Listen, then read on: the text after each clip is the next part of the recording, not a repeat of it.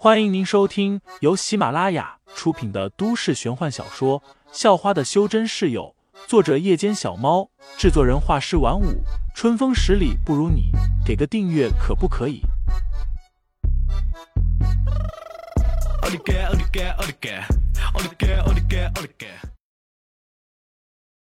第一百二十三章，给美女疗伤上。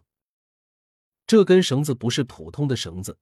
而是潘晓林和庄云一起用自己的头发续起来的。刚才两人为了弄这根头发绳，忍着痛拔了好几根各自的头发。废材在一旁看的是满头黑线，不知道说什么好。为了捉一只小鸟，用得着这样吗？看着认真无比，手上拉着头发绳的两人，废材有些哭笑不得。潘晓林哼了一声，说道：“这么好看的小鸟。”当然要抓一只回去养着。既然会发光，要是养熟了，晚上带它一起出去玩，别人看了肯定羡慕死。而庄云则是说道：“废材，你不要出声，刚才你一说话，他们都被吓跑了。”好。废材很无语，无奈的在心中感慨了一声：“女人要是幼稚起来，真的没男人什么事了。”五六分钟后。树上有一只发光鸟，似乎看到了小坑里的果子，一下子就飞了下来。不过它很警惕，似乎是嗅到了人的气味，一直在小坑周围蹦来蹦去，就是不肯进去吃那些果子。快进去！快进去！潘晓林看得着急无比，轻轻用手拍着地面说道：“快进去啊！”庄云也是祈祷着。而废材则是静静的看着，一脸的无语。嗯。忽然，废材正想感应一下杨风雨到哪了，结果就发现，在潘晓林和庄云身上各自出现了一个不小的灵气漩涡，许多灵气正在不断的朝漩涡中心汇聚而去，接着融入两人的体内。而在灵气不断融入的同时，一股让废材觉得很熟悉。但却从未见过的特殊物质，缓缓的从两人身上释放了出来。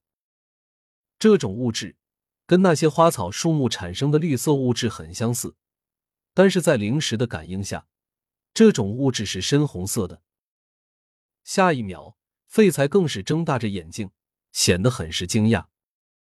废材发现，那些红色物质竟然也像绿色物质一样，自动朝着他聚集了过来，在他皮肤上。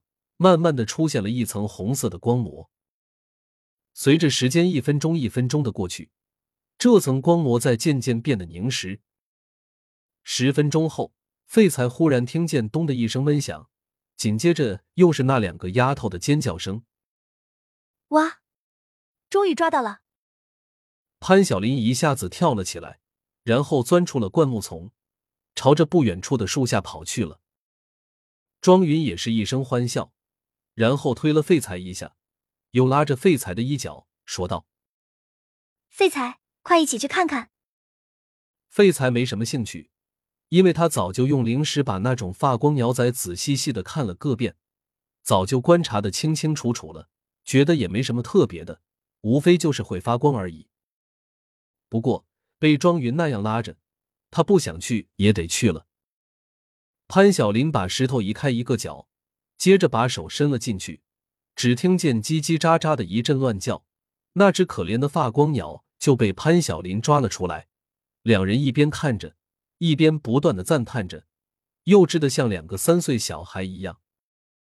废材的注意力不在什么发光鸟上，此时他发现这两个丫头不知道为什么，忽然又停止吸收灵气了，那种红色物质也不再产生了。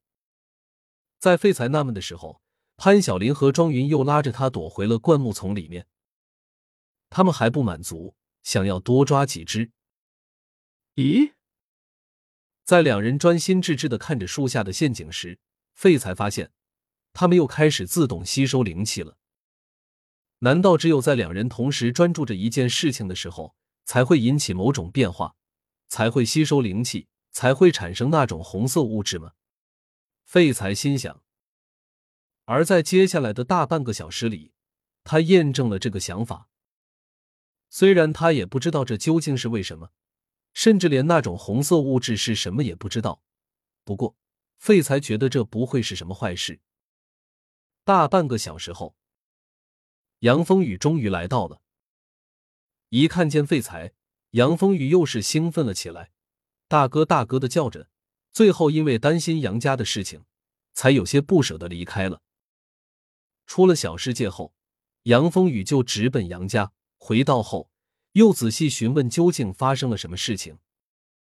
在听到一名有着知阴体质的长老被吸干了精气，娄家和兰家又勾结在一起策划着什么阴谋的时候，杨风雨的脸色也变得凝重了起来。